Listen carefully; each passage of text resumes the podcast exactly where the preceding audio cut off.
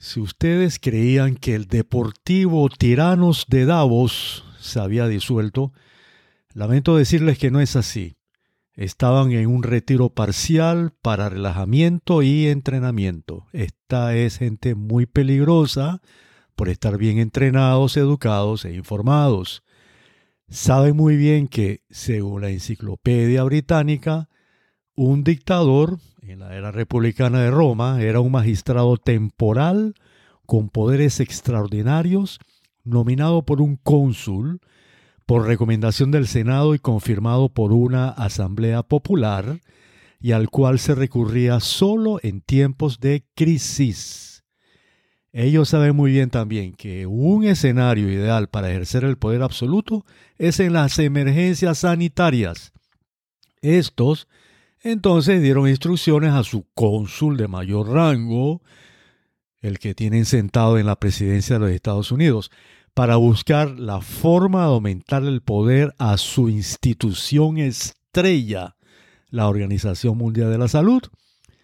Este cónsul, ni corto ni perezoso, pidió a sus asesores que redactaran una propuesta de modificación de la Ley de Regulación Internacional de Salud del año 2005, que de por sí ya le quita soberanía a los países a favor de la Organización Mundial de la Salud. Como con esta pandemia se dieron cuenta que no era suficiente, decidieron hacer una enmienda a esta ley en donde, entre otras cosas, le dan autoridad unilateral a Tedros, su magistrado principal, para declarar unilateralmente, aun cuando sea potencial, una emergencia de salud pública de preocupación internacional. Para esto, se crea un comité asesor al cual Tedros puede o no acatar su recomendación. La decisión de esto la toma aún con la objeción de los países donde se presenta la situación. La decisión la toma el director, Tedros, en base a la información que recopila de los países y la que proviene del exterior. Incluso se le da la autoridad al director para declarar unilateralmente lo que llaman una alerta intermedia de salud pública.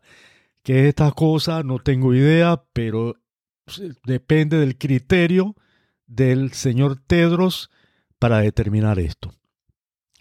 También se le confiere autoridad a los directores regionales de la Organización Mundial de la Salud para declarar una emergencia de salud pública de preocupación regional.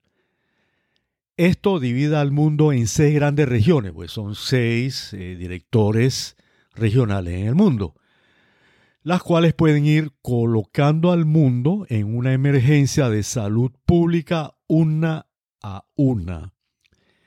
Esto será aprobado en la próxima Asamblea General de la Organización Mundial de la Salud del 22 al 26 de mayo, en donde necesitan los votos de la mitad más uno de los 194 países miembros. O sea que necesitarían 98 votos de países miembros.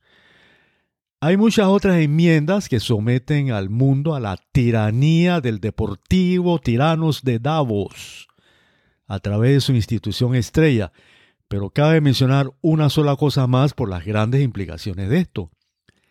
Las enmiendas, acogiéndose al concepto de salud global de la OMS, incorporan bajo su control no solo aspectos médicos, sino también genéticos, de los cuales llevarán un registro, todos los genes que recogen, alimentarios, energéticos, en concepto de animales, agrícolas y ambientales. Sobre esto, este último aspecto trata la nueva temporada de nuestro podcast que comienza el día de hoy. En este episodio, el número 29 de nuestro podcast, comenzamos una nueva temporada en la que voy a referirme a lo que considero han sido dos grandes fraudes científicos. La declaración del DDT como un producto altamente tóxico y de gran peligrosidad para el ser humano, que llevó a la prohibición de su uso. y las manifestaciones de la existencia de un cambio climático peligroso causado por el ser humano y de que éste va a llevar al mundo a perecer en una bola de fuego. Lo que voy a expresar aquí es producto de una investigación del tema que realicé durante un periodo de cinco años y que tengo consignado eh, la investigación en mi libro, Los dos grandes fraudes científicos de los siglos XX y XXI. Pero más allá del análisis de estos dos temas, inmersos dentro de estos existen aspectos más profundos e igualmente peligrosos y dañinos. Esto los podríamos resumir en, primero, la politización de las ciencias, que yo llamaría también la ideologización de la ciencia. La ciencia la han vuelto ideología. Segundo, la ciencia de los paradigmas y la cultura de la cancelación. Y tercero, la supresión del uso de la razón. Las anomalías generadas por estos últimos son las causantes directas que nos han llevado a lo que consideramos como los dos grandes fraudes científicos de los siglos XX y XXI, en cuanto a los casos del DDT y del denominado cambio climático, sin menoscabo de que consideramos la pandemia de COVID-19, de la cual no dejaremos de hablar, como el más grande fraude científico en la historia de la humanidad. De hecho, ya he comenzado a escribir un nuevo libro sobre este tema. Permítanme empezar describiendo cómo se presentó al mundo el cambio climático como un problema. De acuerdo a este, esta situación, el enunciado que se propugna en torno a este tema es que hay la existencia de un cambio climático peligroso causado por el ser humano y de que éste va a llevar al mundo a perecer en una bola de fuego. Este es el enunciado que se hace. Los ambientalistas atacan a todas las formas de desarrollo de la sociedad que ellos consideren productores de calentamiento global.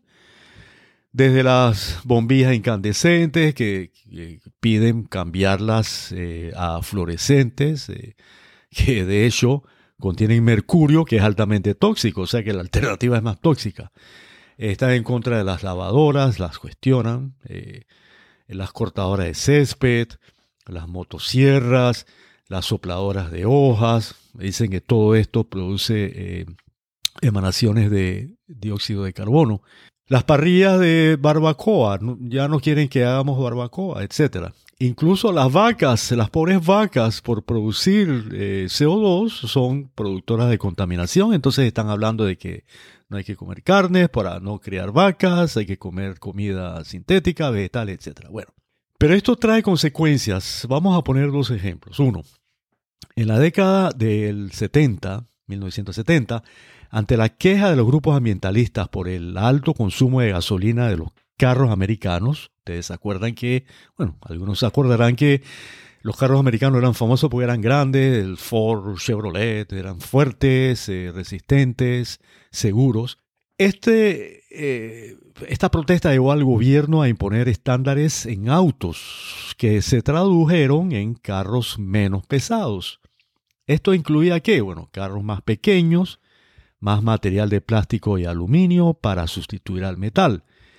¿Cuál fue el resultado? Aumentaron las muertes y lesiones de personas en accidentes de tránsito por encontrarse en vehículos que les brindaban menos protección. Otro ejemplo, rápidamente, hace uno o dos años en Texas, Estados Unidos, durante un invierno, por el empecinamiento de los ambientalistas, se había llenado el estado de estos molinos con aspas de viento para generación de electricidad. Y se descuidó la generación de electricidad por gas y demás combustibles. El invierno ese año fue crudísimo se congelaron los mecanismos de las aspas de los molinos y el resultado que fue desastre. Finalmente no tenían electricidad, se creó un caos. Eso acaba de ocurrir hace dos años. Pero veamos cómo comenzó el paradigma del denominado cambio climático. El 23 de junio de 1988, el doctor James Hansen, investigador de la NASA en ese tiempo, La NASA todavía estaba 100% bajo el gobierno federal, o sea que era un, un, funcionario, un científico del gobierno de aquel entonces. Se presentó ante el Comité de Energía y Recursos Naturales del Senado de los Estados Unidos. Este comité estaba presidido por el senador Tim Wirth, senador del Partido Demócrata. Jim Kerry, también demócrata, era miembro del comité y es importante mencionarlo porque Jim Kerry es actualmente el zar del cambio climático del gobierno de Biden. O sea que es la misma gente que está con el tema actualmente estaba desde entonces. En su testimonio declara que el año 1988, el año en que él estaba dando la, presentación, había sido el más caliente en lo registrado hasta el momento. Resulta que él además eh, puede ser, eh, declaró que esto puede ser atribuido con un grado alto de confianza a una relación causa-efecto con el efecto de invernadero. Bien, veamos esto. Primero que todo, causa una relación causa-efecto es la relación estadística más poderosa. Es, casi inevitable que hay una causa y tiene su efecto. En estadística esto es lo más fuerte que hay. ¿Qué es el efecto invernadero? Bueno, rápidamente por la emanación de una serie de gases entre los cuales se encuentra el CO2, se produce una capa en la atmósfera eh, cercana a la superficie terrestre que no deja escapar el calor, o sea, que lo mantiene concentrado dentro de nuestra atmósfera inmediata, cercana a la Tierra. Esto es un fenómeno natural, esto es bueno, esto es bueno porque es precisamente lo que impide que nos enfriemos, que nos congelemos y permite el crecimiento de las plantas, etcétera, etcétera. Eh, lo que decía, pues que este efecto invernadero, debido a esta situación, causa efecto con la actividad del ser humano, eh, era, estaban aumentadas, estaban exageradas eh, y eso estaba produciendo un, un, calentamiento extremo. Decía también en esa presentación que hay gran probabilidad de ocurrencia de eventos extremos, huracanes, eh, tornados, etcétera, etcétera. Que las ocurrencias, decía también, de olas de calor sequías, se alternaban calor sequías, podrían ser más frecuentes en la próxima década. Él predecía para dentro de 10 años. Es importante resaltar que sus datos son basados en modelos de predicciones computarizados, computadoras, son cálculos. Su declaración se sustentó en una famosa gráfica que presentó a la audiencia en, el comité. Esta gráfica yo la presento en la descripción del episodio. Yo les pido por favor que la busquen. Yo la tengo ahí en la descripción. Esto es muy importante que la revisen, pues esta fue la base del inicio de todo este tema. Yo voy a tratar, voy a intentar describirla. Eh, esta es una representación histórica a lo largo del tiempo de la temperatura de la Tierra medida a partir del siglo XIX, 1800 y pico. De acuerdo a esta, la temperatura ha ido aumentando dramáticamente en forma empinada a lo largo del tiempo con temperaturas altísimas que se hacían peores a partir de ese año de 1988 y que iba a ser aún peor en los siguientes años. Él proyectó con computadoras por los próximos 10 años que iba a ser peor eh, en, la próxima década.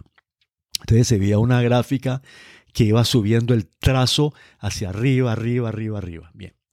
Esta gráfica salió publicada en el New York Times al día siguiente con un titular que decía, el cambio climático ha comenzado, experto le dice al Senado. Hombre, Ustedes pueden imaginarse el terror que esto generaba y que produjo una fuerte reacción en la gente cuando el periódico de mayor circulación en Estados Unidos y de mayor impacto en el mundo presenta esto en su primera plana. Es como si se publicara, estamos siendo invadidos por marcianos y comenzó la guerra de los mundos. Pero es muy interesante describir el escenario en que se dio la declaración del doctor Hansen. Uno de los eh, televisoras eh, del, Estado que tiene eh, mucha difusión, que es el PBS, el doctor James Hansen fue entrevistado por esta, por esta emisora de, televisión, que en un programa que se llama Frontline, muy conocido en los Estados Unidos. Le hicieron una entrevista el 24 de abril del 2007, o sea, mucho después de la presentación en el comité. Le hicieron eh, una, perdón, una entrevista al senador Wirth en función de la, que era el presidente de la comisión, en función de la presentación que hizo el doctor James Hansen, como acabo de describir, ¿no? En el Senado de los Estados Unidos. Bien. La parte más interesante del reportaje fue donde el senador Wirth, que era el que estaba siendo entrevistado, admitió haber desactivado el aire acondicionado de la sala. Y voy a citar lo que las propias palabras del senador Wirth. Lo que hicimos fue entrar la noche anterior y abrir todas las ventanas. Lo admito, ¿verdad? Para que el aire acondicionado no funcionara dentro de la habitación y cuando, cuando la audiencia concurrió, no solo fue el bliss, el, el, bliss se, traduce como la gloria total, esa es una, una terminología de, de las ah, televisoras de ese entonces, tiempo atrás, en que las cámaras eran unas cámaras antiguas que generaban una gran cantidad de calor. Entonces, ese calor que generaban las cámaras es lo que llamaban el bliss, o sea, la gloria total, ¿no? Como una, lo, máximo, una luz intensa que era con un calor que era como, como una gloria, ¿no? Bien, entonces él dijo, cuando la audiencia concurrió no solo fue el bliss, que significa tener cámaras de televisión en cifras dobles, sino que fue realmente caliente. Ustedes se imaginan, sin aire acondicionado, habían abierto las ventanas de, la noche anterior, eh, las cámaras de televisión, que encima de eso eran lo que llaman cifras dobles, o sea, cifras de, doble eficiencia, mucho más calientes, el calor espantoso que las personas que asistieron a esa presentación estaban, el efecto psicológico, unos pillos. Eso muy parecido a lo que está ocurriendo actualmente. Mm, fíjense bien, eh, eh, la, parodia, la, eh, el teatro, etcétera, etcétera. Bien. Este modelo de computadora de Hansen fue el primero que, con el cual generaron esta, esta gráfica, pero surgieron otros que coincidían con este modelo, que también calculaban la temperatura con una base de computadora. Entonces fueron varios modelos con gráficas similares a las que presentó el doctor Hansen. Algunos de estos modelos predecían hasta el año 2021. Hansen predijo hasta el año, eh, hasta 10 años más, ¿no? A partir de la presentación. Pero resulta que estos fueron paulatinamente desvirtuados con evidencia científica por científicos reputados que probaron que los modelos de predicción computarizados no fueron coincidiendo con la realidad.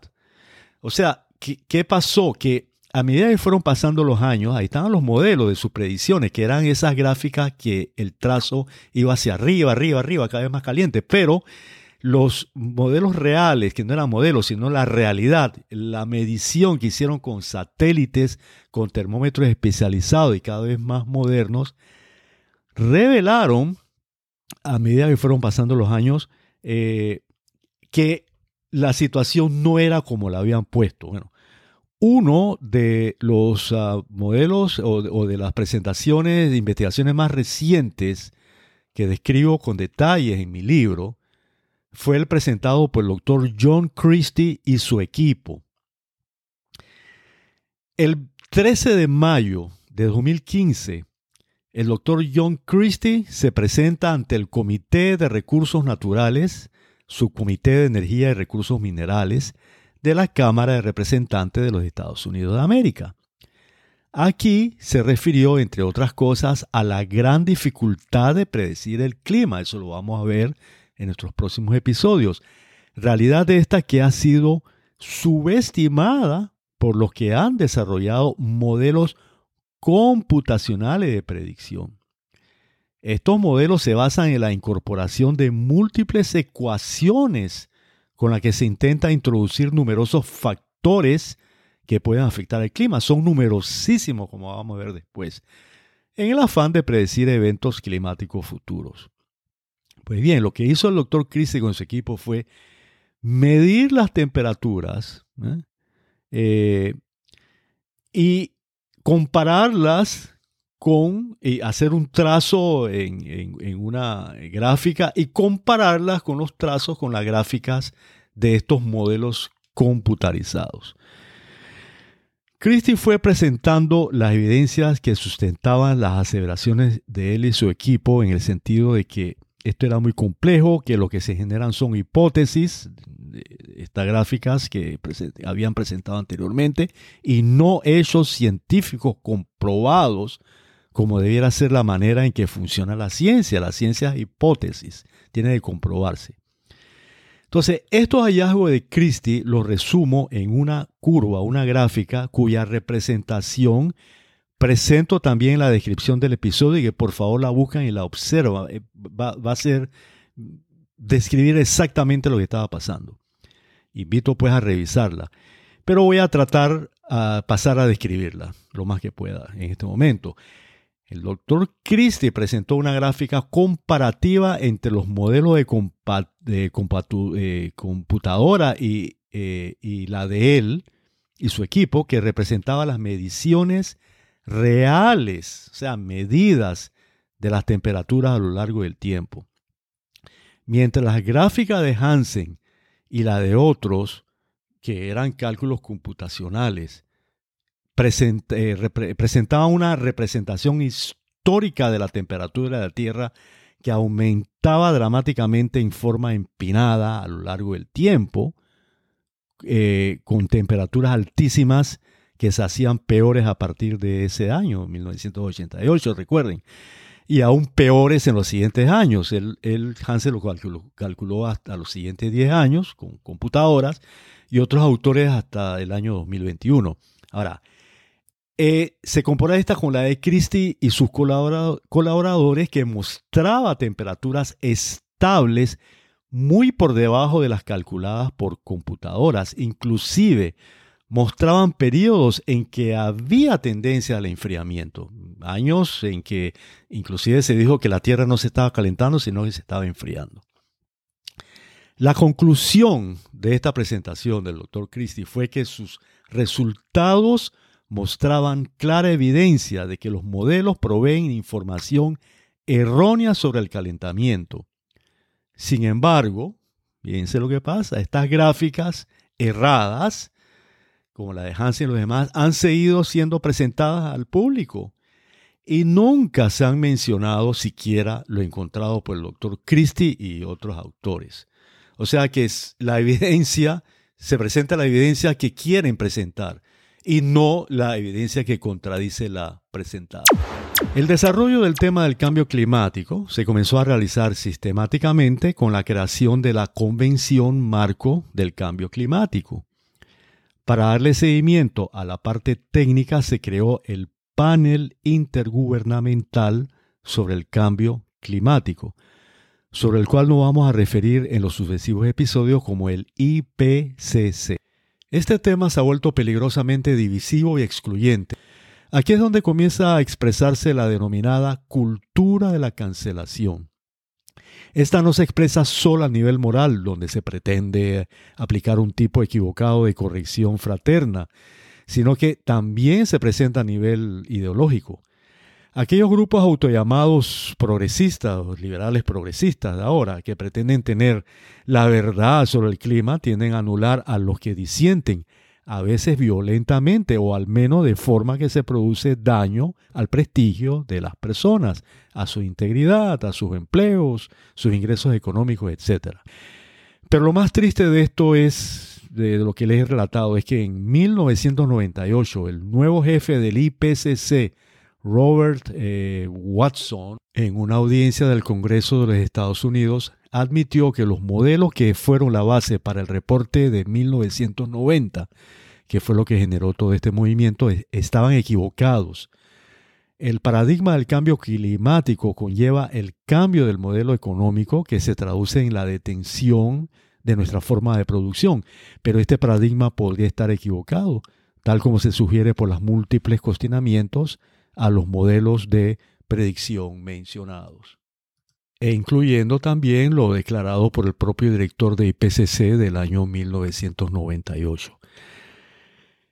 La detención de las formas actuales de producción crearía disminución del Producto Interno Bruto de los países, lo que generaría escasez, hambre, afectando a los más pobres de las generaciones presentes y de las futuras. Los más pobres siempre son los más afectados. En el próximo episodio entraré en mayores detalles sobre este fraude. No se lo pierda. Manténgase en sintonía para algunas indicaciones finales y la despedida. Lo presentado actualmente y lo que presentaré en el futuro pueden encontrarlo de manera más detallada en mi libro los dos grandes fraudes científicos de los siglos XX y XXI.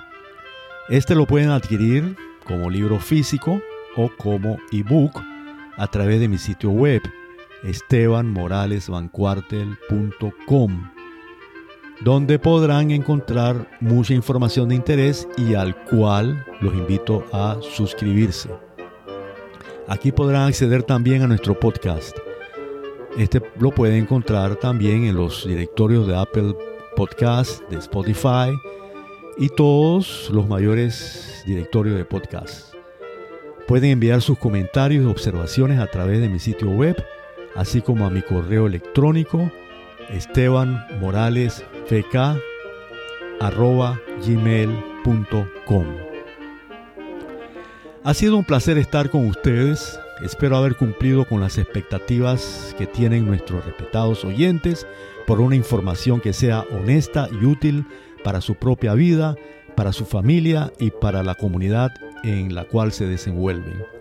Hasta pronto y gracias por honrarnos con su atención.